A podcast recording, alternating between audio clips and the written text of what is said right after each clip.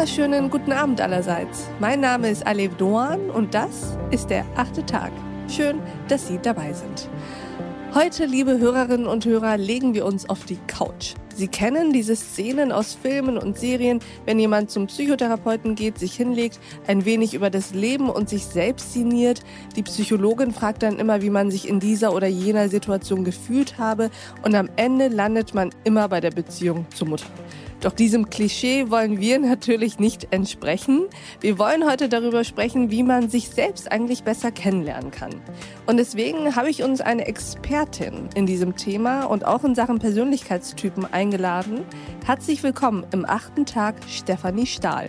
Ja, danke für die Einladung. Liebe Frau Stahl, wollen Sie sich unseren Hörerinnen und Hörern mal vorstellen? Ja, mein Name ist Stefanie Stahl. Ich bin Psychotherapeutin und Buchautorin mehrerer Bücher. Ich denke, mein bekanntestes ist Das Kind muss Heimat finden. Und ich arbeite als Psychotherapeutin. Früher habe ich auch lange Zeit psychologische Gutachten für das äh, Gericht erstellt. Heute arbeite ich nur noch als Psychotherapeutin, Autorin und Seminarleiterin und mache auch viele Podcasts. Und bei uns sind Sie ja heute, um über Persönlichkeitstypen zu sprechen. Aber bevor wir dazu kommen, möchte ich Ihnen sagen, dass Sie tatsächlich einen der schönsten Buchtitel der vergangenen Jahre haben. Das Kind in mir muss Heimat finden. Finde ich richtig schön. Das wollte ich Ihnen nochmal sagen. Oh, danke schön. Aber jetzt sprechen wir über Persönlichkeitstypen. Erzählen Sie mal, warum ist es eine gute Idee, sich und seine Persönlichkeit besser zu kennen? Das ist auf jeden Fall eine gute Idee, weil je besser ich mich kenne, desto weniger laufe ich Gefahr, meine inneren Vorgänge auf die Welt da draußen zu projizieren.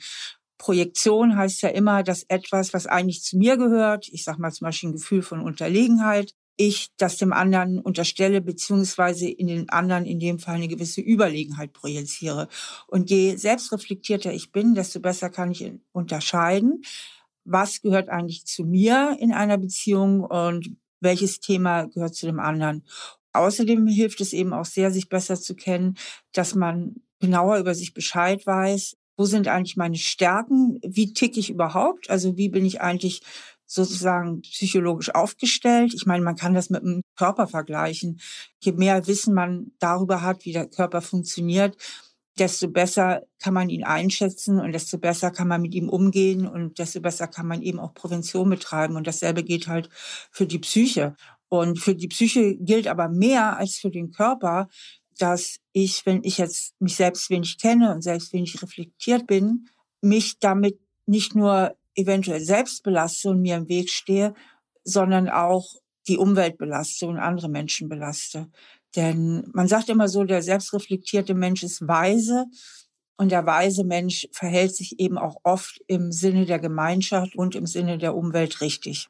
Das heißt ja eigentlich, wenn ich Sie richtig verstehe, sich selbst richtig zu kennen, ist nicht nur ein Selbstzweck, sondern erstens hilft es dabei, auch den anderen zu verstehen, weil ich nur dann weiß, was projiziere ich jetzt gerade in ihn hinein, was hängt von mir ab und was ist sozusagen wirklich das, was er sendet.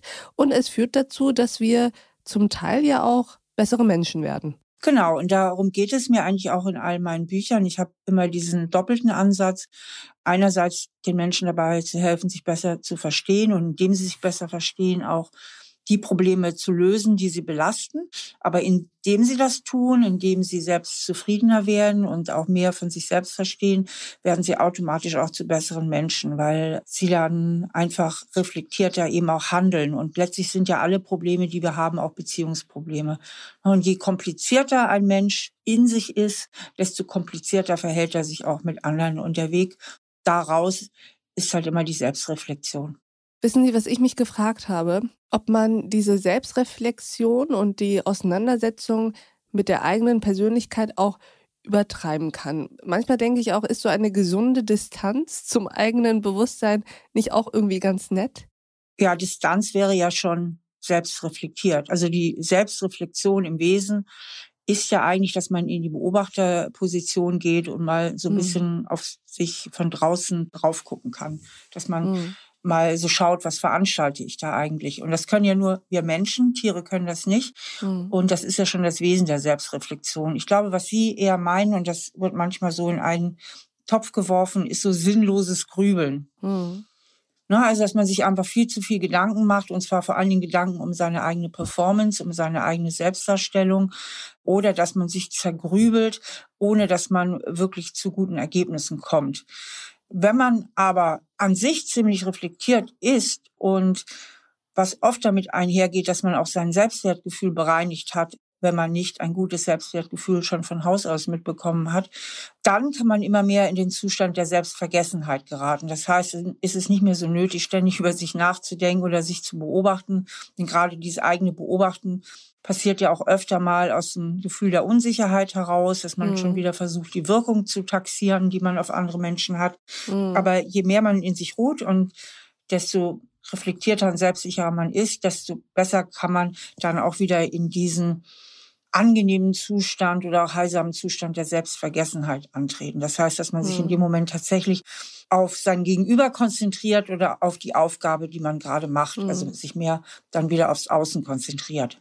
Selbstvergessenheit klingt nach einem sehr schönen Ort. Würden Sie denn sagen, äh, Frau Stahl, dass es angesichts einer immer komplexer werdenden Welt und auch angesichts neuer Arbeits-, Lebens- und ja auch Beziehungsformen immer wichtiger wird, sich selbst und seine Stärken und Schwächen zu kennen?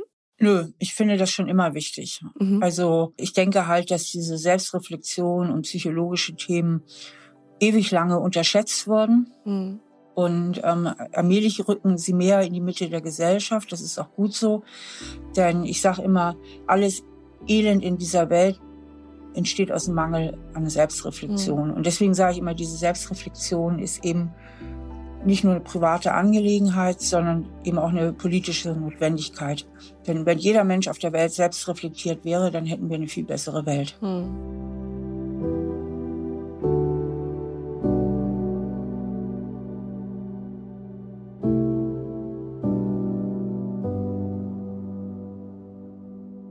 Das glaube ich gerne und das würde ich, glaube ich, auch so unterstreichen wollen.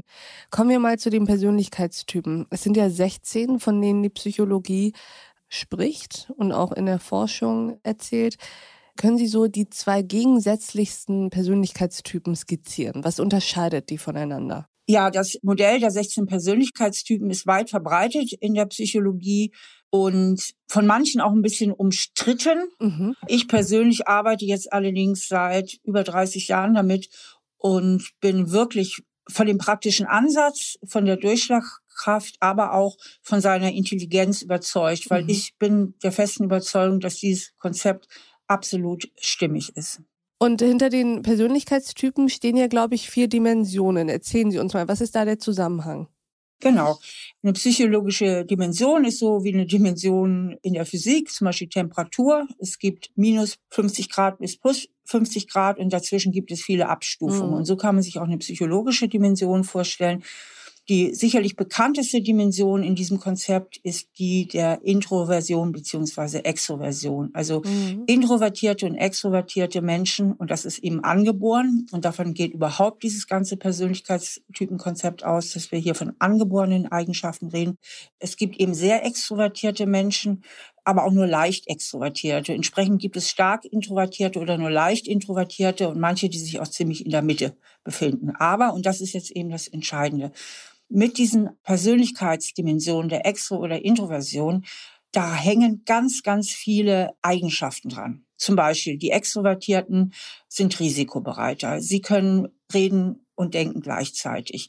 Sie laden ihre Batterien auf, indem sie mit anderen Menschen zusammen sind. Sie sind ungeduldiger, sie sind impulsiver, sie sind etwas oberflächlicher, dafür aber auch schneller in der Reaktion und so weiter. Die Introvertierten sind fokussierter, besonnener, bauen tatsächlich auch weniger Unfälle, mhm. brauchen nach Zeiten der Geselligkeit immer wieder eine Zeit für sich, wo sie ihre Batterien wieder auftanken, sind insgesamt etwas zögerlicher, können sich aber sehr lange konzentrieren, mhm. brauchen weniger Anerkennung von der Außenwelt und so weiter. Das heißt, da hängen Riesenbündel an Persönlichkeitseigenschaften dran. Und wenn man sich jetzt mal vorstellt, dass das mhm. wesentlich genetisch bedingt ist, dann kann man sich ja schon mal vorstellen, dann kriegt man eine Idee davon, was für ein großer Teil unserer Persönlichkeit einfach auch mit unserer Geburt schon quasi festgeschrieben ist. Mm. Und viele Eltern können davon ja auch ein Lied singen, wie unterschiedlich ihre Kinder sind, mm. obwohl sie eigentlich unter den gleichen Bedingungen aufgewachsen sind.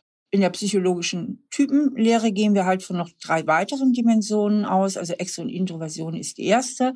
Dann gibt's aber noch die Dimension, ob wir eher abstrakte oder eher konkrete Typen sind. Die Abstrakten denken gerne in großen Konzepten, die gucken viel in die Zukunft, die versuchen immer die Zusammenhänge zwischen den Dingen zu verstehen, sind eher so die Theoretiker.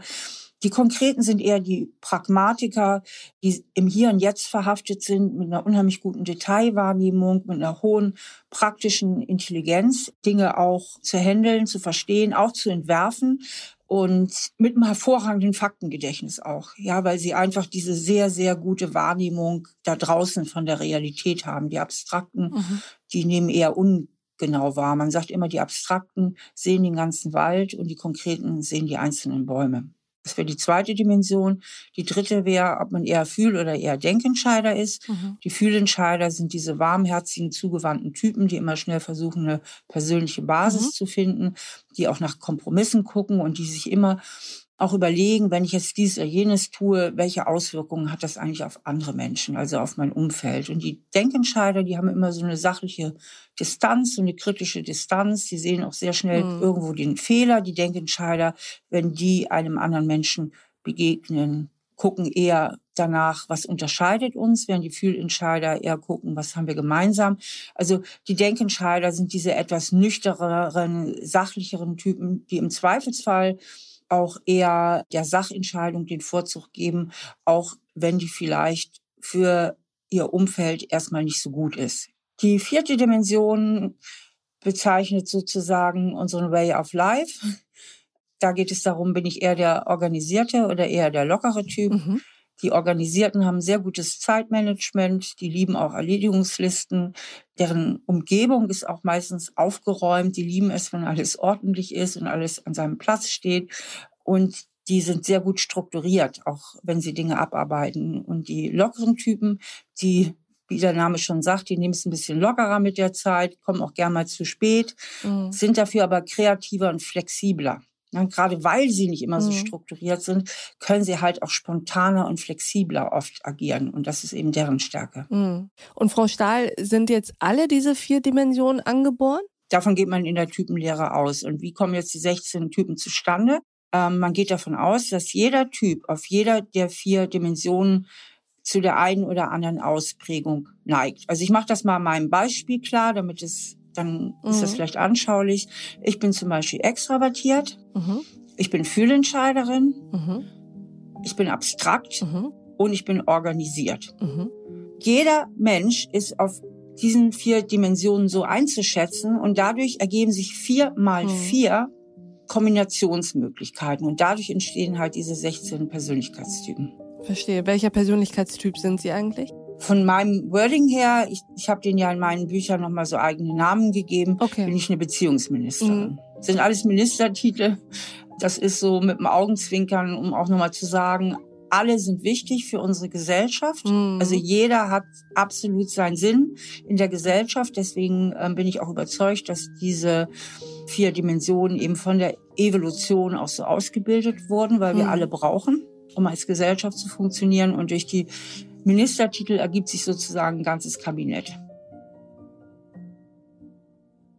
Und gibt es eigentlich Persönlichkeitstypen, mit denen man es einfacher hat im Leben als mit anderen? Absolut. Und zwar? Absolut. Also es ist einfach so, je ähnlicher man sich ist, desto leichter hat man es miteinander. Okay, also an sich haben es alle Persönlichkeitstypen gleich leicht und gleich schwer im Leben. Ja. Aber innerhalb von Beziehungen ist es immer besser, wenn sich die Typen ähneln, richtig? Sie haben es leichter miteinander, sagen wir mal so. Mhm. Ob es besser mhm. ist, das kann man nochmal ausdifferenzieren.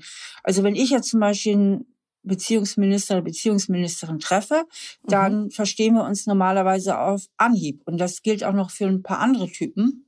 Und ähm, je unterschiedlicher ein Typ ist, also je weiter weg er von mir ist, also der Typ, der am weitesten von mir weg wäre, wäre der Freiheitsminister oder die Freiheitsministerin, desto unterschiedlicher sind wir. Und das heißt, das funzt dann nicht unbedingt so auf Anhieb. Mhm. Also es kann sein, dass es einfach irgendwie schwierig ist. Mhm.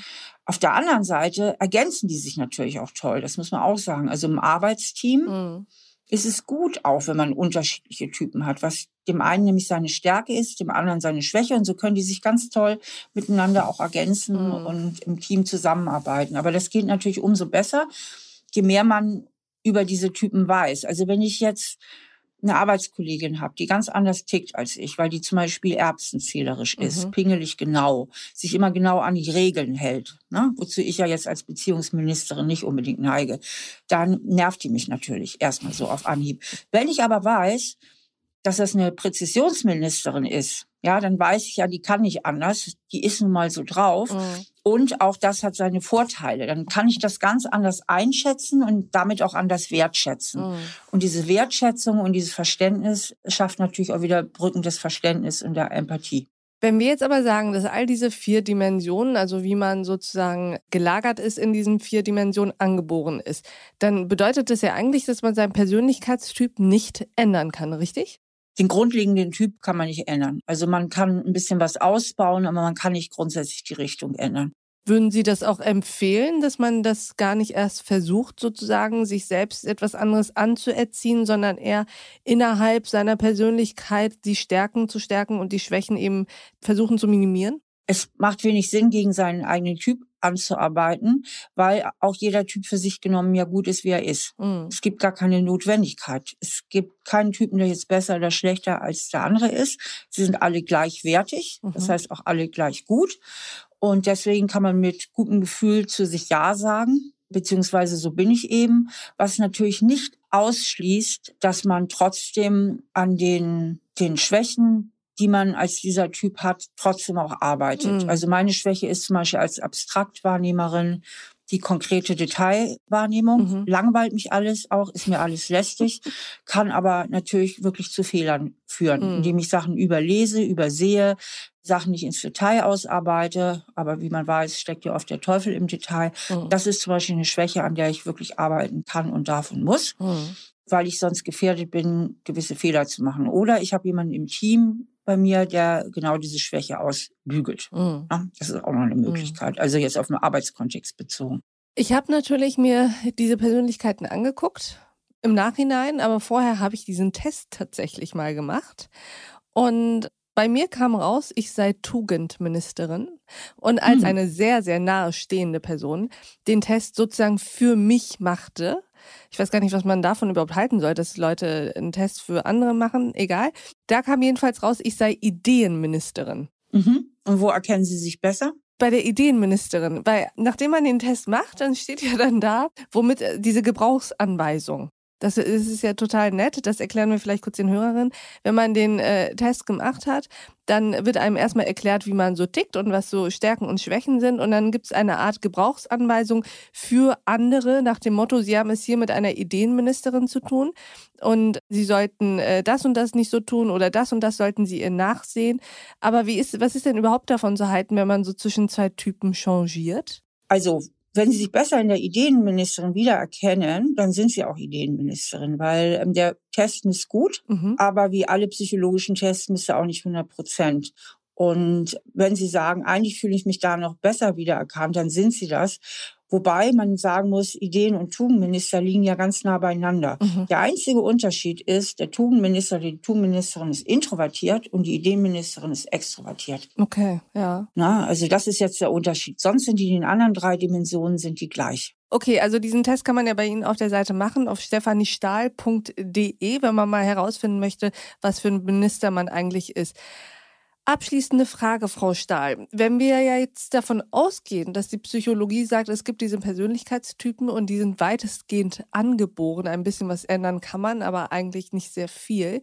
Wie müsste eigentlich eine Gesellschaft darauf reagieren? Also eigentlich würde ich ja jetzt fast daraus den Schluss ziehen, es macht für jedes Unternehmen und jeden Verein und jede Schule Sinn, jeden einmal diesen Test machen zu lassen, damit man weiß, mit wem man es zu tun hat. Ja, da würde ich Ihnen absolut zustimmen. Also es macht das Zusammenleben wirklich einfacher.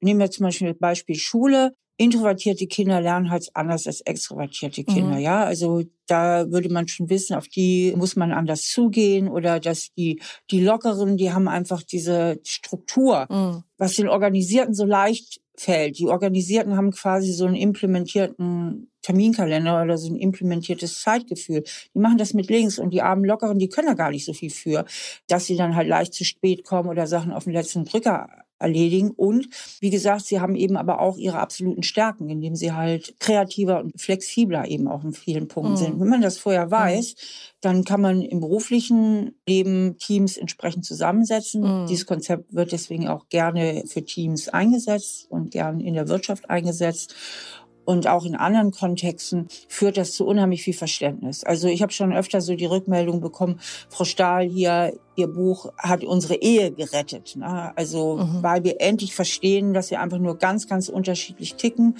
aber der andere das überhaupt nicht böse meint. Ja, also man mhm. schafft halt wirklich viel Verständnis und Toleranz. Mhm, das glaube ich. Ja, in diesem Sinne würde ich sagen, war diese Folge des achten Tags doch auch ein schönes Plädoyer, einmal sich selbst nochmal näher zu betrachten, kennenzulernen und zu erfahren, was für eine Ministerin oder Minister man eigentlich ist. Vielen Dank, Stefanie Stahl, dass Sie bei uns im achten Tag waren. Sehr, sehr gerne. Und ich danke auch Ihnen, liebe Hörerinnen und Hörer, fürs Mithören und Mitdenken. Und vielleicht machen Sie auch mal einen Test und finden heraus, was für ein Typ Sie eigentlich sind. Ich würde mich freuen, wenn Sie sich hiervon inspiriert fühlen. Und ich würde mich auch freuen, wenn wir uns im nächsten achten Tag wieder begegnen. Bis dahin, auf sehr, sehr bald. Ihre Alev Doan. Wer bin ich, dass gerade ich